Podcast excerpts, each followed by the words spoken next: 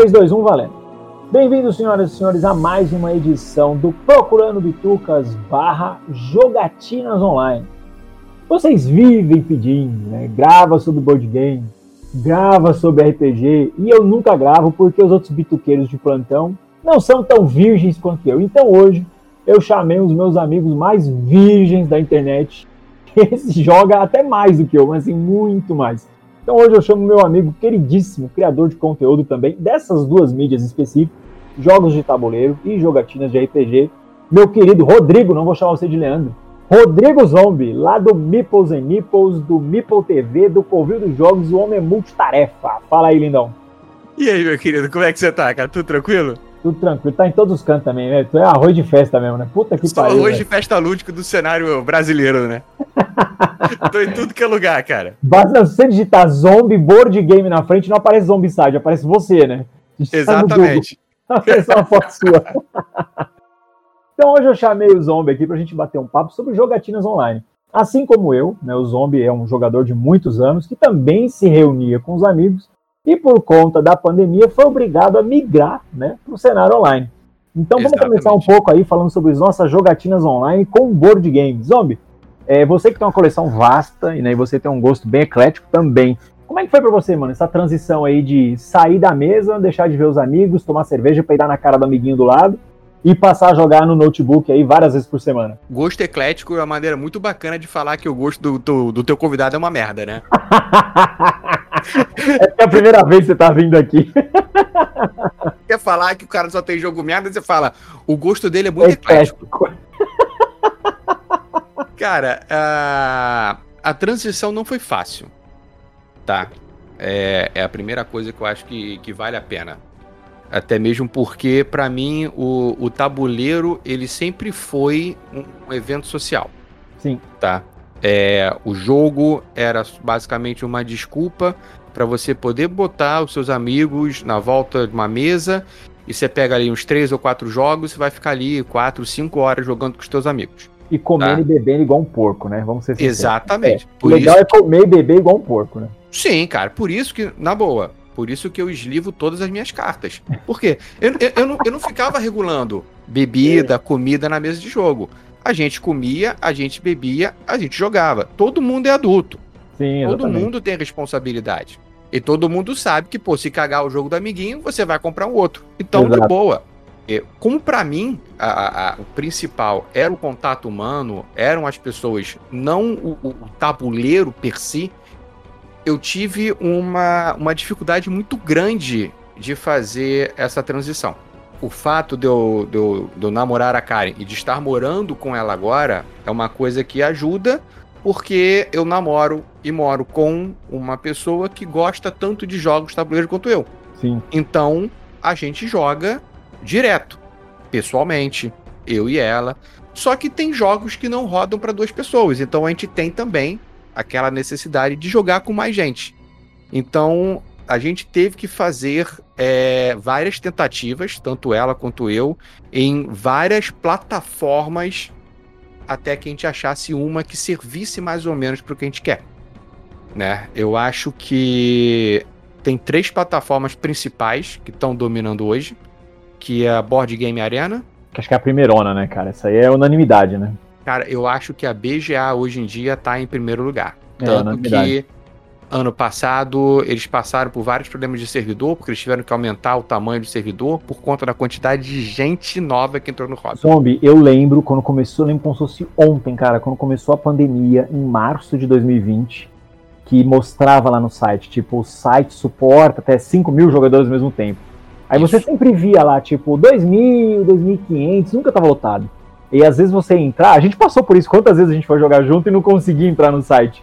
Aí Com mostrava certeza. lá, capacidade 5 mil, online 14 mil, 20 mil. Meu, foi surreal aquele momento. Sim, foi até por isso que eu virei premium da, do Board Game Arena. É, eu também, eu assinei por isso, por esse motivo. É, quando você vira premium, você não espera, porque você tem que pagar para jogar? Não.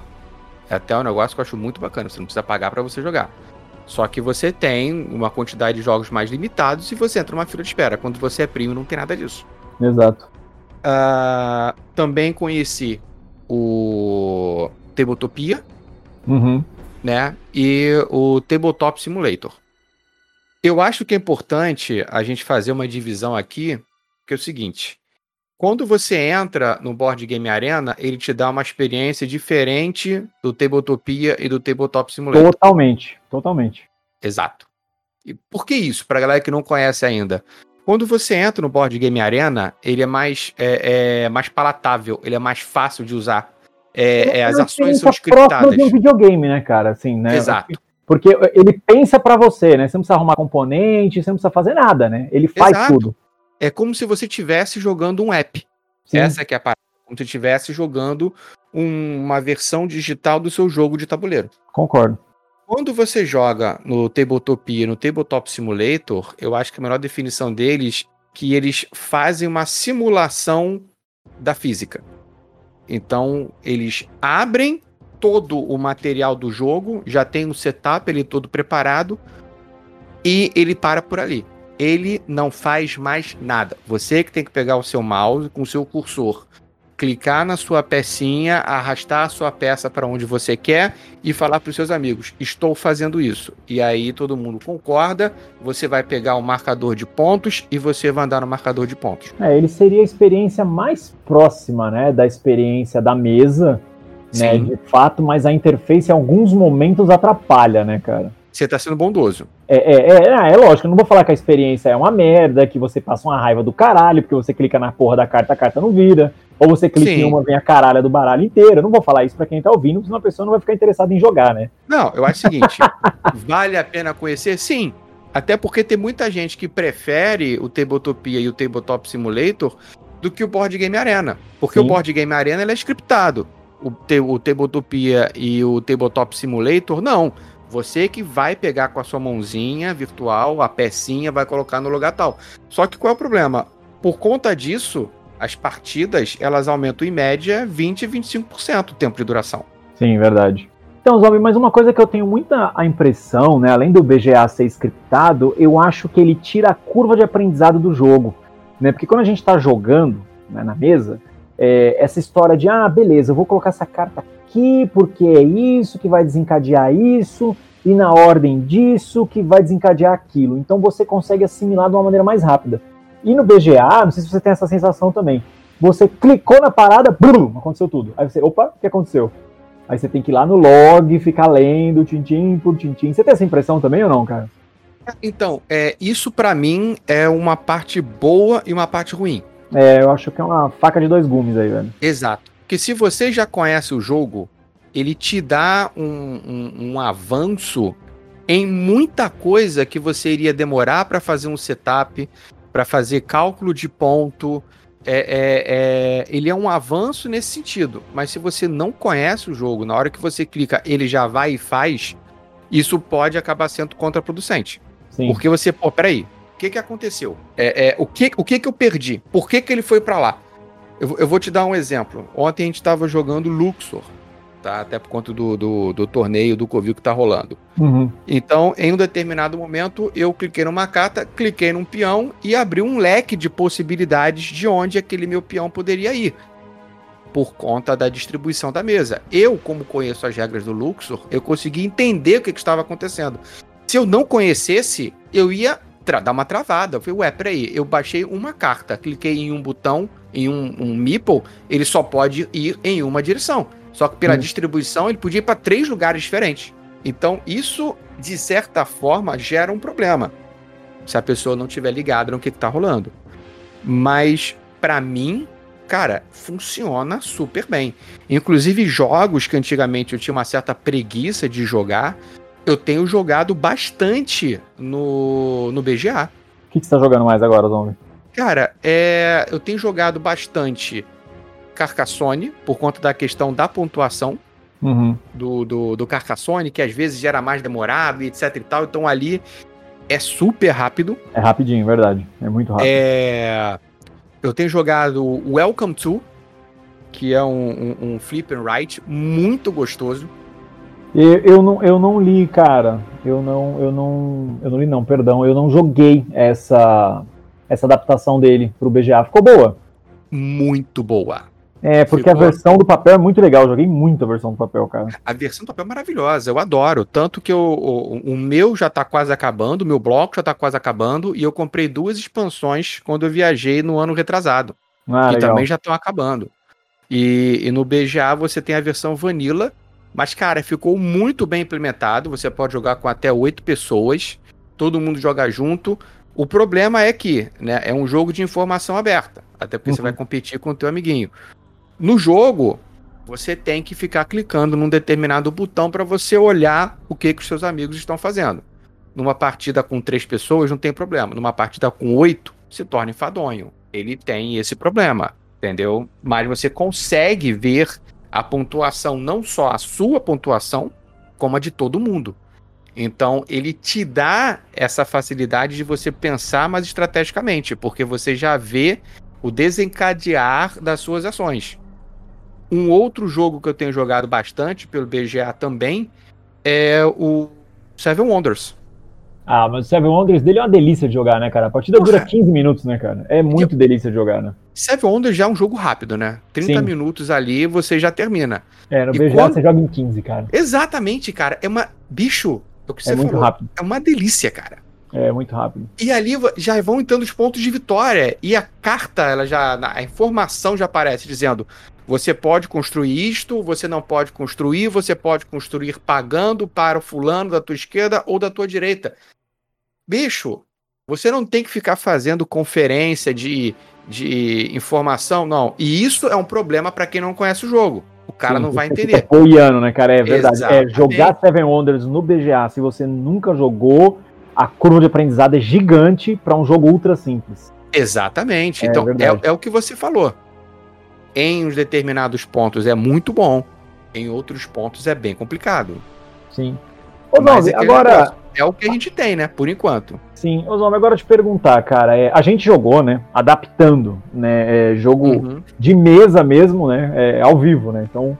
É, eu, eu adorei. É, a gente jogou algumas partidas, inclusive precisamos voltar a jogar.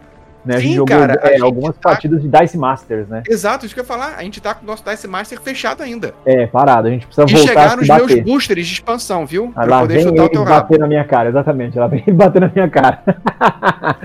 e, e aí foi uma experiência, né? Como é que a gente fez? Eu filmava a minha área de jogo, fazendo uma, uma live pro zombie e vice-versa.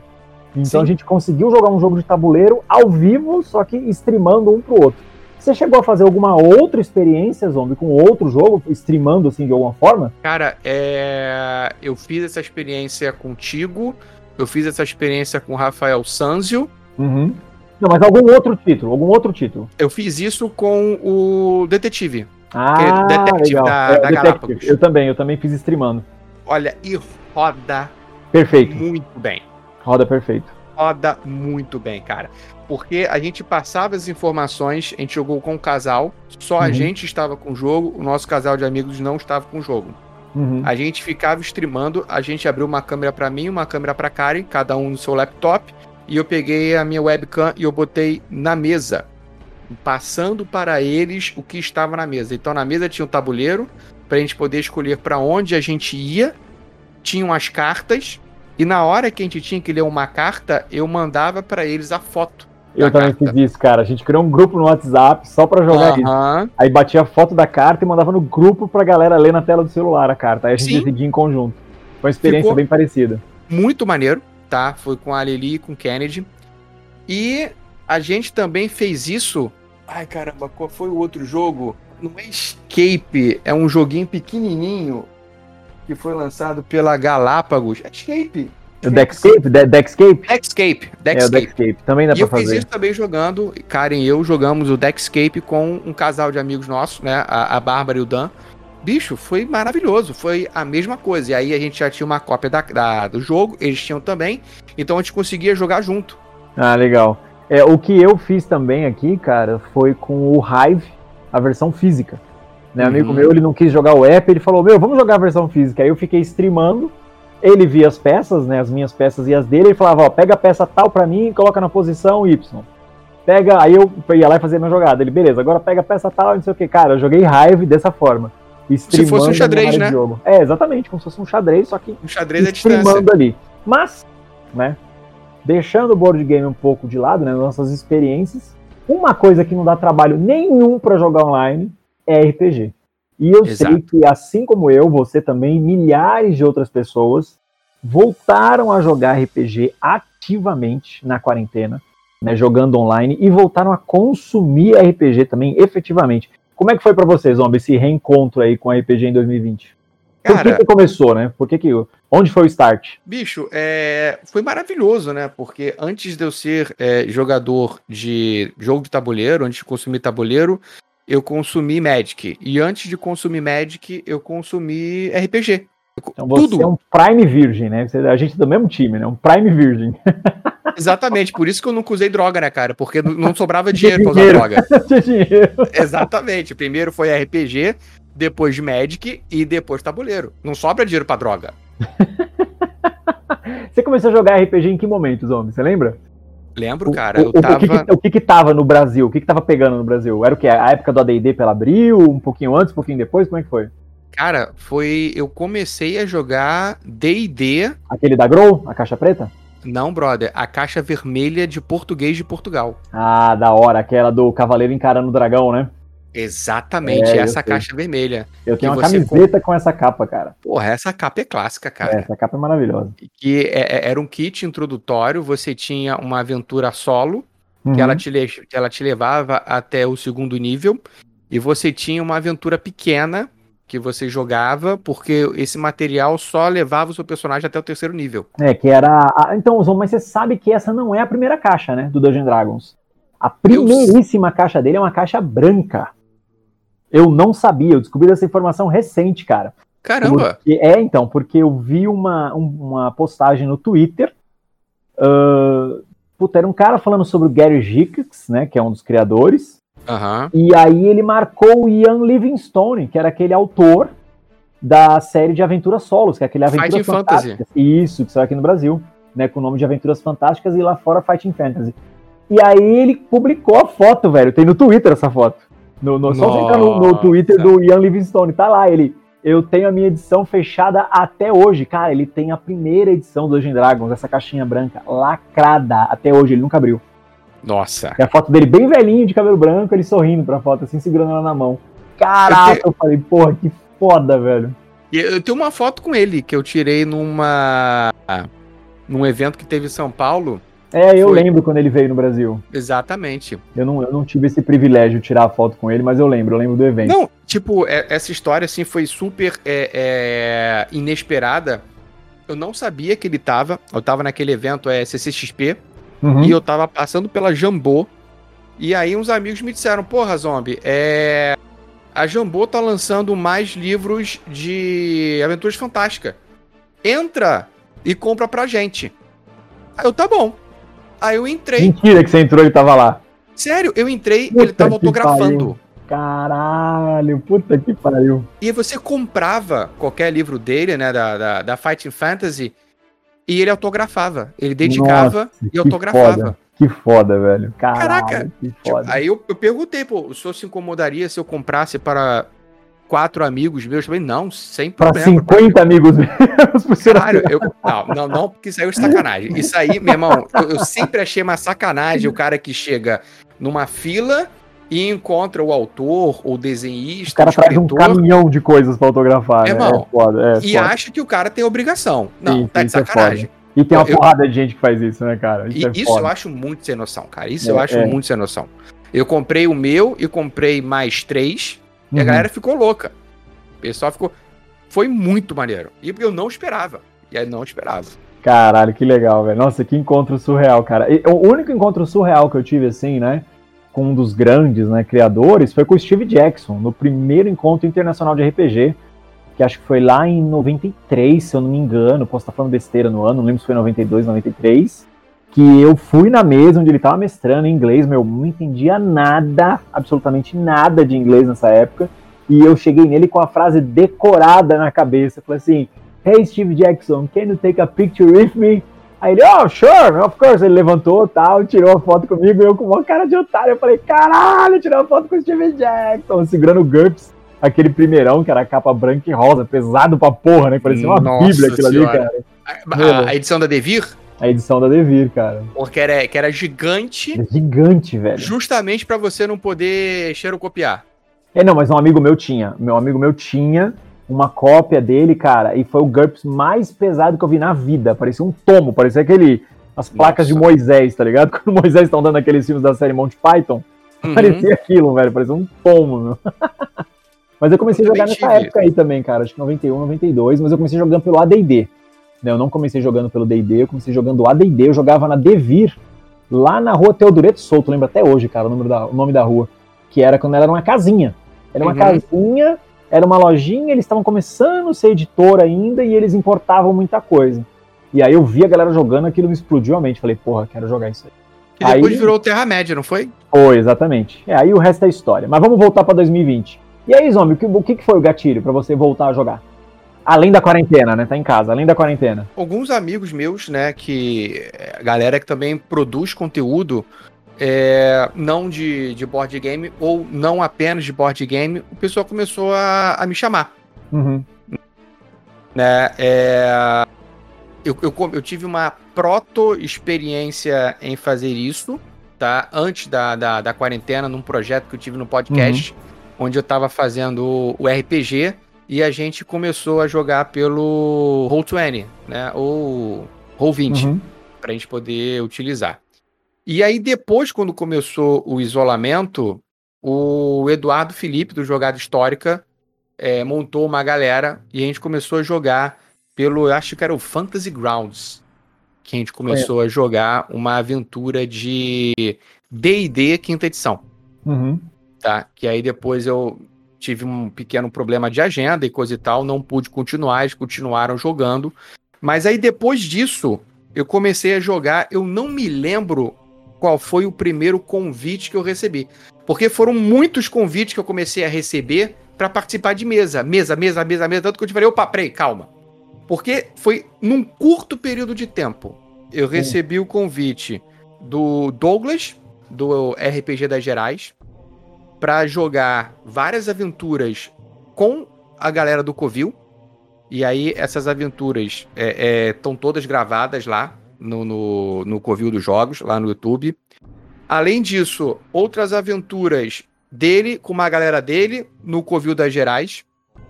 Também recebi o convite do Rafael Sanzio, da Casa Nerd LOL, para entrar numa campanha de Call of Cthulhu, Legal. Recebi um outro convite para jogar Cthulhu também da galera da Guilda do Ney.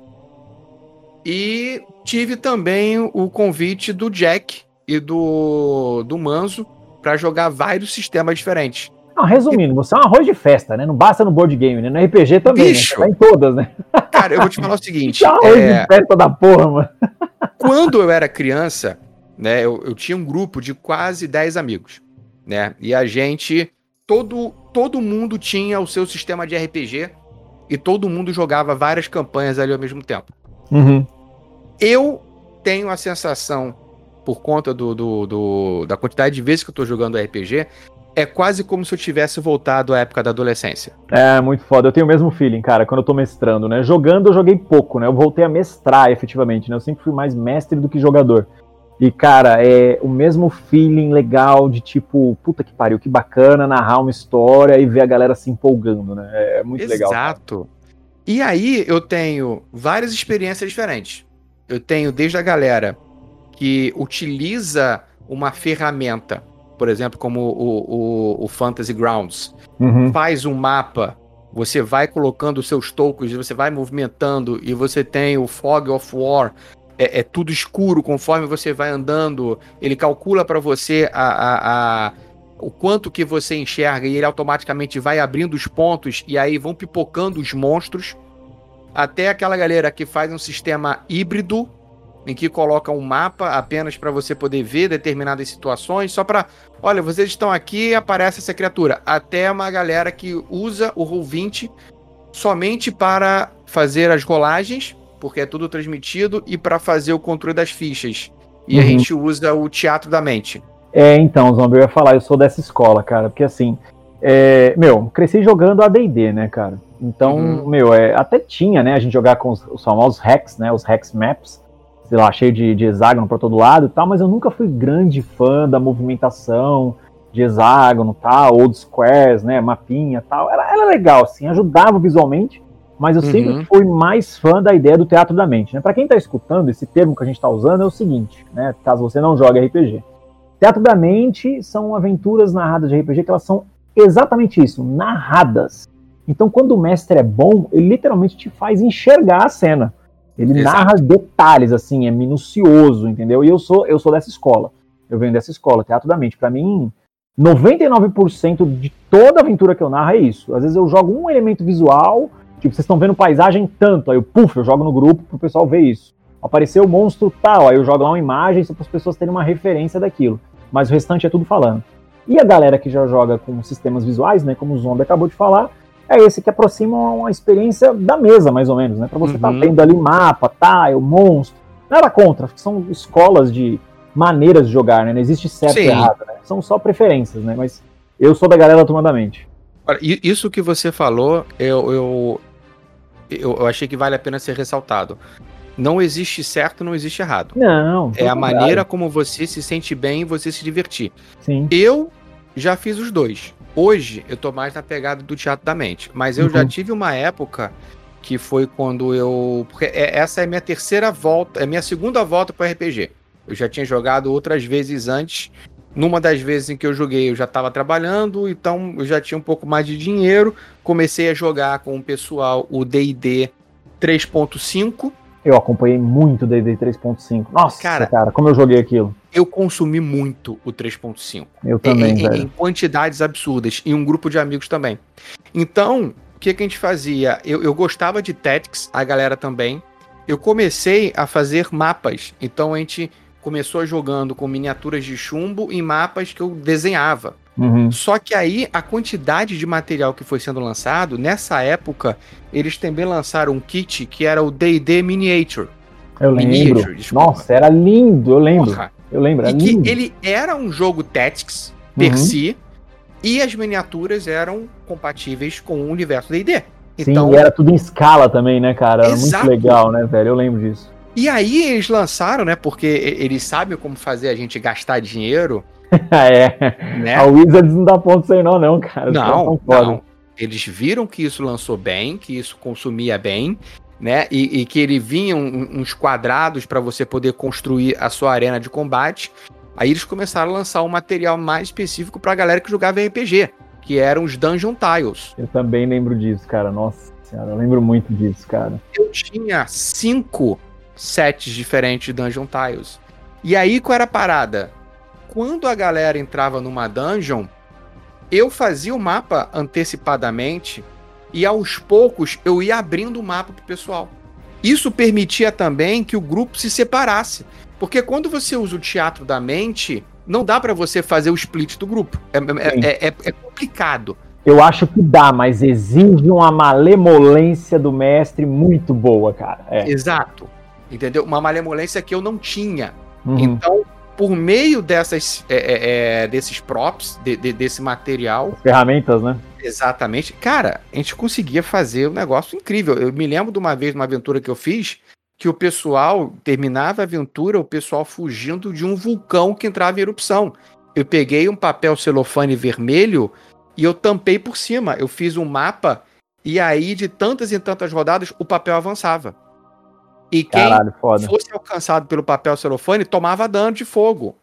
E aí eu colocava em cima do papel celofane determinados tiles que eram como se fossem é, os narcos de rocha, que você podia pular para aquilo. Uhum. Então ficou um negócio muito maneiro. Entendeu? É, muito legal, velho. Dá é pra foda. fazer de tudo. Isso é muito foda. Ô, Zombi, aproveitar que a gente tá falando de Dungeon Dragons, né? Manda. Dungeon Dragons é, meu, é indiscutível. Né? É o maior e mais famoso RPG do mundo. Ponto. Né?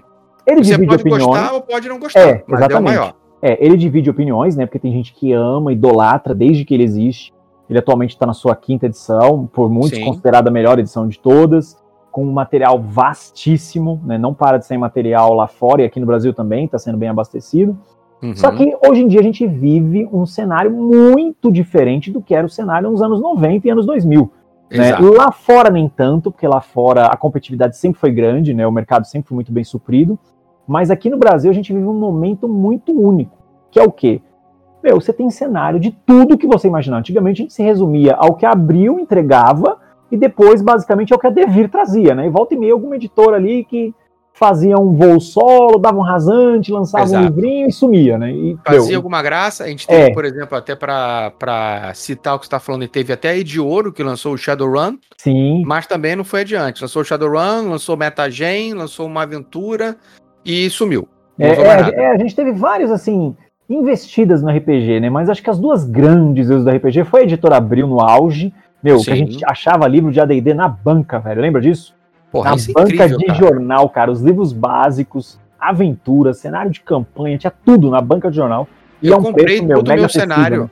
Eu, eu, comprei, comprei tudo na banca, pô. Pô, o meu cenário de Forgotten Realms era todo da banca. Era é, tudo eu banca. Comprei tudo comprava. na banca, cara. E a gente tinha também a Devir, né, cara? Ali se, se mantendo com GURPS durante anos, a Devir volta e meia trazia alguma coisa diferente, mas ela não ousava muito, né? Ela jogava o jogo seguro dela. Sempre, aí, né? Desde é, sempre. É, né? desde sempre. E aí, na última década, principalmente, a gente tem uma total inversão do cenário. Então, meu, vamos falar aí de coisas no Brasil. O que, que atualmente no Brasil? Vamos tirar o Dungeon Dragons da conversa, que a gente sabe que ele é topzera e tá lá. Deixa ele, deixa ele de lado. O é, que, que te chama muito atenção atualmente no Brasil, cara? Independente de editora, de gênero. Vamos Não, citar três bem. aí, cara. Cita três coisas aí que você fala, puta que pariu, vale a pena conhecer isso. Então, é até engraçado você falar, tira o DD da equação. Uhum. Eu tirei o DD da equação. Eu, eu atualmente eu não jogo D&D. Eu só tenho focado em jogar coisas indies, coisas diferentes. Legal. Entendeu? Então, eu acho que tem duas editoras que estão dando um show, três editoras na verdade, que estão dando um show com produção de material de RPG. Uma delas é a Buró, a antiga uhum. Redbox. A outra é a Sagen e a outra é a New Order. Uhum. Tá? É, eu tenho jogado é, Call of Cthulhu. Três livros, Zombie. Não vai me citar 200 livros, hein, Zombie? Três tá. livros, vamos lá, vai. Vamos lá. Se contenha, eu, três livros. Vou dar três para você que eu acho que vale a pena a galera conhecer. Manda. Primeiro, Alien. Ah, vai vir pela New Order, né? Já, já foi lançado. Ele, ele é da Free League, né? Lá fora, né? Ele é da Free League. Já saiu? Já tem já, versão eu disponível? Acho, eu acho que já saiu. Porra, eu... esse aí eu não participei do financiamento coletivo, mas eu fiquei com vontade de comprar, cara. Cara, o jogo, assim, ele é muito bom. Extremamente muito... mortal, né, velho? Meu. Ele é extremamente mortal. Você se sente é um merda. Sim. Tá? Tipo, é... na hora que aparece o Alien, você entra naquela, né? Porque o jogador de RPG de Dungeons Dragons aparece uma criatura, o que, é que você vai fazer? Você vai tentar pensar, raciocinar, fazer armadilha? Não, você pega a tua espada e parte para cima. Exatamente. Quando aparece um alien, você quer fazer a mesma coisa, achando que você vai matar um lagarto. Meu irmão, você nem arranha a carapaça dele. É, você é hit kill, né, cara? É, é alien Exatamente. hit kill, né, cara? E tem um negócio que é maravilhoso, que é o seguinte, que ele traduz bem, ele passa a experiência do filme, principalmente do, do, do primeiro e do segundo, que é o quê? Agenda secreta. Uhum. Cada personagem tem uma agenda secreta que é delineado pelo. É, pela, porque aí eu não sei porquê, mas eles fizeram é pela mestre do jogo. Uhum. Ah, eu vi isso. Ele né? chama de mãe. De gênero, né? É, eu vi isso. Exatamente. Eu achei legal, cara. Eu, eu achei foda. Eu, é, eu, eu achei que você quer.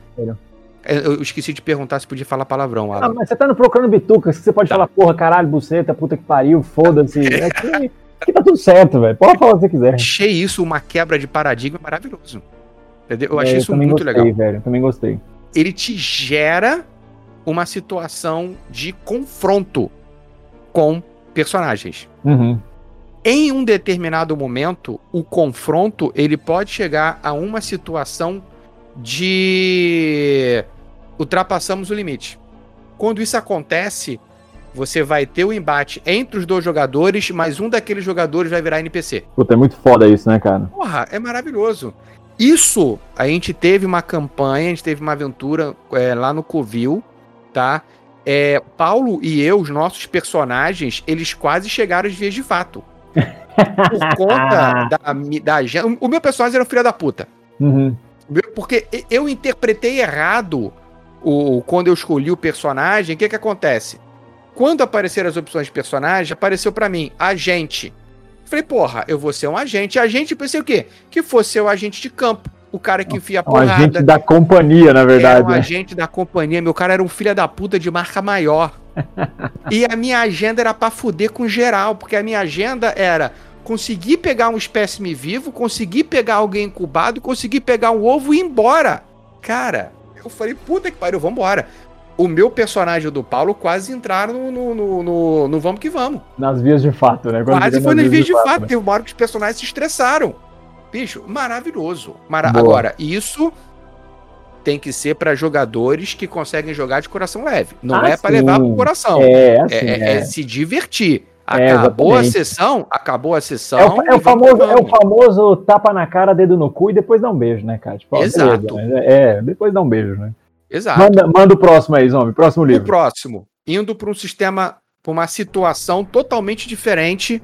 Tales from the Loop. Ah, foda. Muito bom, né? Cara, é, eu não sei se o Tales from the Loop ele vai ter a, a, a, a, a mesma pegada com a galera mais nova. Por quê? Porque o Tales from the Loop ele se baseia muito num conceito nostálgico dos anos 80 que nunca rolaram. Sim. Então você tem toda aquela limitação de tecnologia, e, e, ao mesmo tempo em que você tem uma tecnologia avançada de outros pontos. Então você tem é, é, naves, você tem carros sem roda que flutuam por meio de magnéticos, você tem robôs, você tem uma inteligência artificial mas você não tem uma internet, você não tem um Wi-Fi, então... Você não tem uma explicação, né? Tipo, as coisas simplesmente estão lá, né, cara? Isso cara, é sensacional, né? Uma, Isso é sensacional, velho.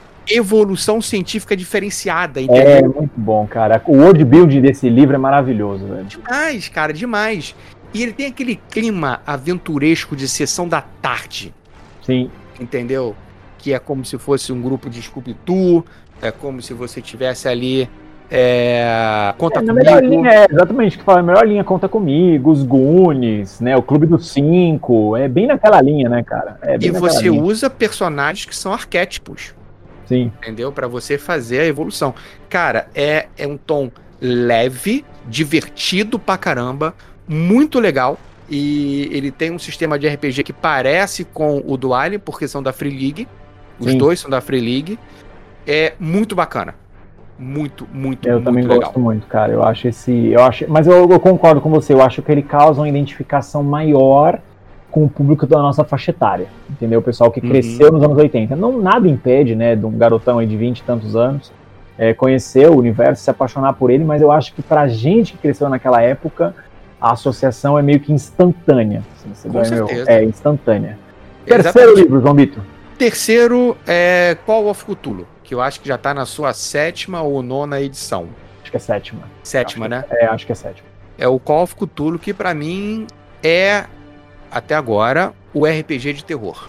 Entendeu? Você tem ali os mitos de Cthulhu baseado nas obras do Howard Philip Lovecraft. Você tem toda um, uma construção de um submundo é, é, é, místico, oculto, em que você não sabe efetivamente o que, que está acontecendo, é como se a realidade tivesse sempre um véu e tivesse acontecendo coisas que estão além da sua capacidade de controle. Você às vezes se sente um joguete numa situação em que é, é, muito maior do que você e você não tem como escapar daquilo. Ele te dá essa sensação de peso, entendeu? É um jogo extremamente mortal e é um jogo que quanto mais você começa a entender o que está acontecendo, mais louco você vai ficando. É, ele é um clássico, né?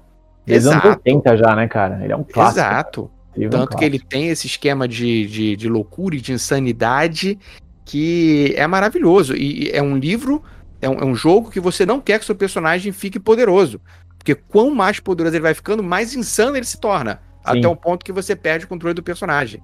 Cara. É, eu, eu gosto muito também, cara. Call of Cthulhu acho foda.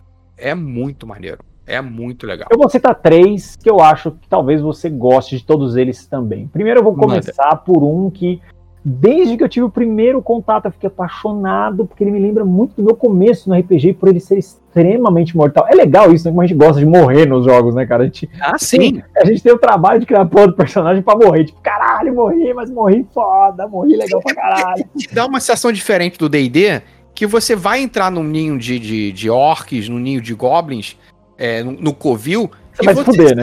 Você vai, exato que você, você vai, vai se fuder, né? Você sabe você vai se fuder. 30, você vai sair de lá arranhado, debilitado, mas, mas vai vivo. vivo. Mais exato. vivo, é, é, mais vivo. Cara, é o Dungeon Crawl Classics. Cara, eu sou apaixonado por esse livro, cara, mas assim, apaixonado, velho. Eu acho a maneira como ele pega o RPG old school, né, que é extremamente mortal, é, ele pega, ele foge também dessa, dessa onda que tem nos últimos 15 anos para cá, que é o RPG da construção narrativa em conjunto com os jogadores, né? Porque uhum. a gente tem uma tendência, né, em cenários mais, mais recentes, onde você tem a construção da narrativa junto com os jogadores. Então é para você não frustrar a experiência. Não. Dungeon Call Classics é o seguinte: é tapa na cara e é o mestre do jogo que manda nessa porra. Acabou. Então se eu quiser que você morra, você morreu. Acabou. E é legal porque o sistema é extremamente mortal. Não só o lance das aventuras funil, Porra, aquelas, é, as aventuras de nível zero, que você cria cinco personagens, você sabe que a maioria vai morrer, velho.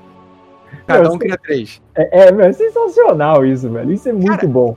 É muito maneiro. A primeira vez que eu joguei isso foi com o Eduardo Felipe, que ele mestrou. Ele fez uma. Eduardo Felipe do Jogada Histórica.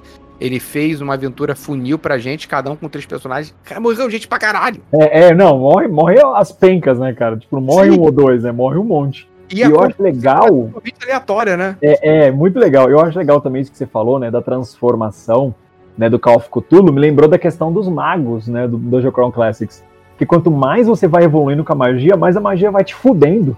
Até o ponto de você virar uma coisa abissal, tipo, você perder a humanidade. É muito bom, cara. Eu, meu, sou apaixonado por esse RPG. É uma pena que aqui no Brasil ele não vingou de fato na sua primeira encarnação, né? Que ele saiu pela New Order.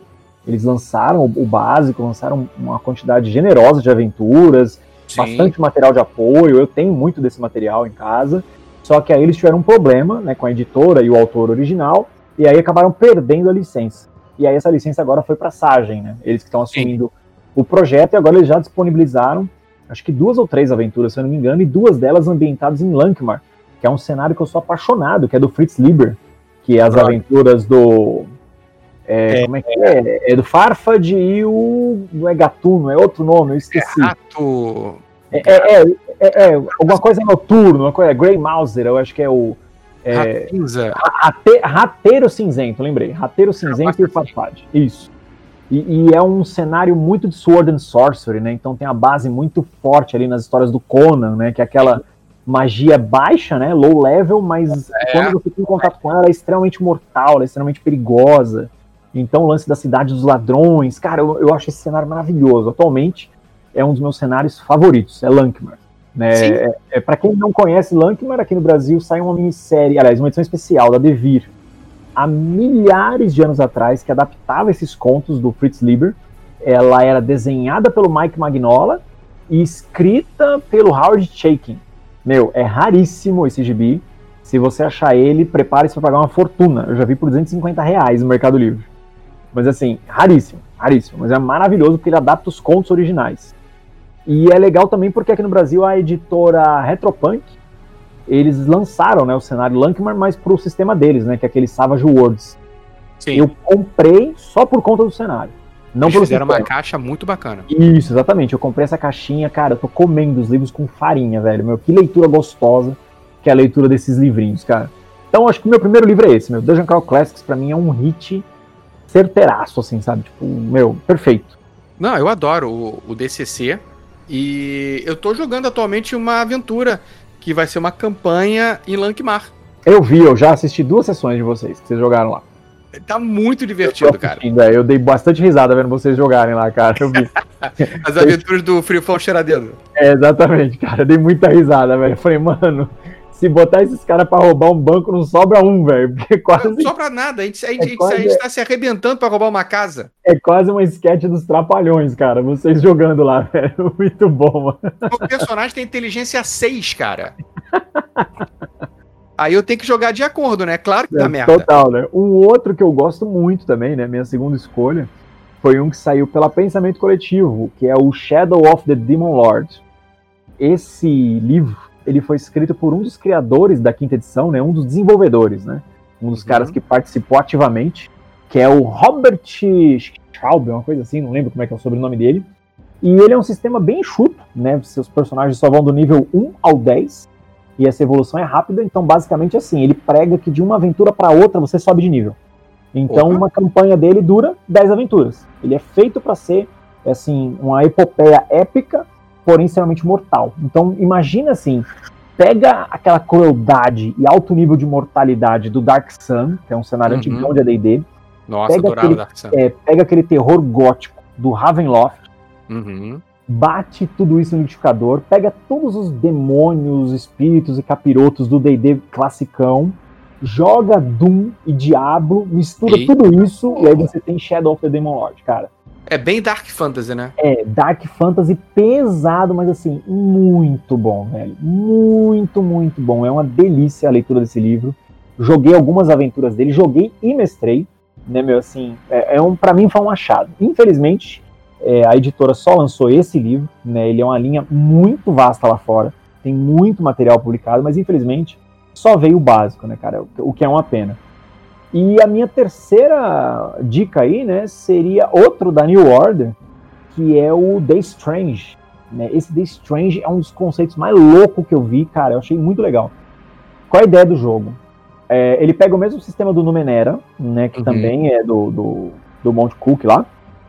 E você é o seguinte, vocês são pessoas que vocês têm que corrigir as realidades. Então vocês são agentes que corrigem as realidades, não é no tempo, é, são as realidades.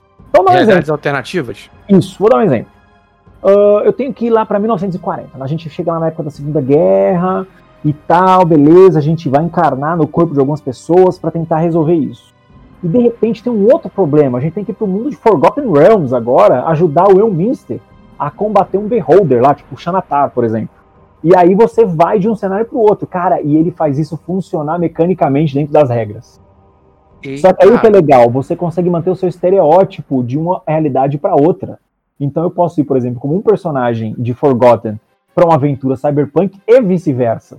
Cara, isso é muito legal, velho. É, é, difícil explicar o conceito, né? Uhum. Mas assim, é uma leitura muito legal. A ideia do livro é sensacional, velho. Assim, fazia tempos que eu não via uma ideia tão ousada, tão criativa. Meu, The Strange, puta que pariu. Pra quem gosta de realidade alternativa, viagem no tempo, esse negócio de mudança de mente para corpo, meu, é uma viagem legal pra caralho. Assim, acho que são três dos livros que eu tenho mais consumidos nessa ordem, exatamente nessa ordem que eu falei, meu. Tô apaixonado por esses livros. E como menção honrosa, vou falar do Mouse Guard também, que o Mouse Guard é uma delícia de livro. Eu, delícia eu, de livro. eu, eu, não sei, né? Porque ah, alguém é, ficou de mestrar a campanha. né? É, vai rolar, vai rolar, vai rolar. Aqui, vai aqui, rolar. aqui tem cobrança, Rogerinho. É, ao vivo, né? Tem cobrança ao vivo. Ao vivo.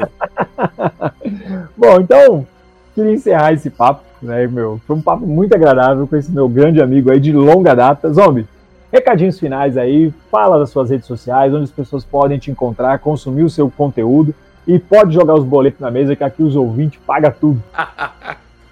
Galera, se vocês quiserem saber um pouquinho mais do que eu faço, eu tenho um Instagram, que é o meu perfil principal, é leandro_zombie.